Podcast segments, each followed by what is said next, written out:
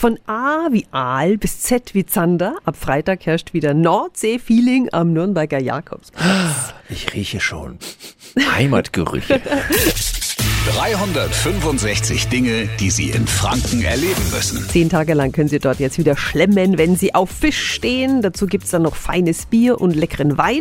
Guten Morgen an Organisator Georg Bernhard. Guten Morgen. Die Fischtage finden ja echt schon zum 27. Mal statt. Was ist denn das Besondere daran? Na, ich würde mal sagen, der Flair und die verschiedenen Angebote von Fisch. Wir haben fränkische Fischspezialitäten, wir haben auch welche von Norddeutschland.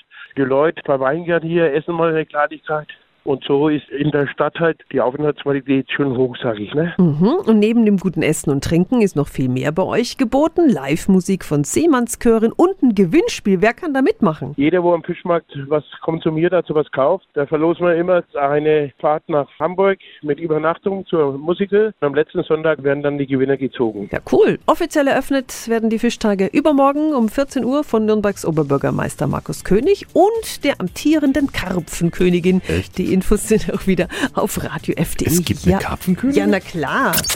365 Dinge, die Sie in Franken erleben müssen. Täglich neu in Guten Morgen Franken. Um 10 nach 6 und um 10 nach 8. Radio F. Die heutige Episode wurde präsentiert von Obst Kraus. Ihr wünscht euch leckeres, frisches Obst an eurem Arbeitsplatz? Obst Kraus liefert in Nürnberg, Fürth und Erlangen. Obst-Kraus.de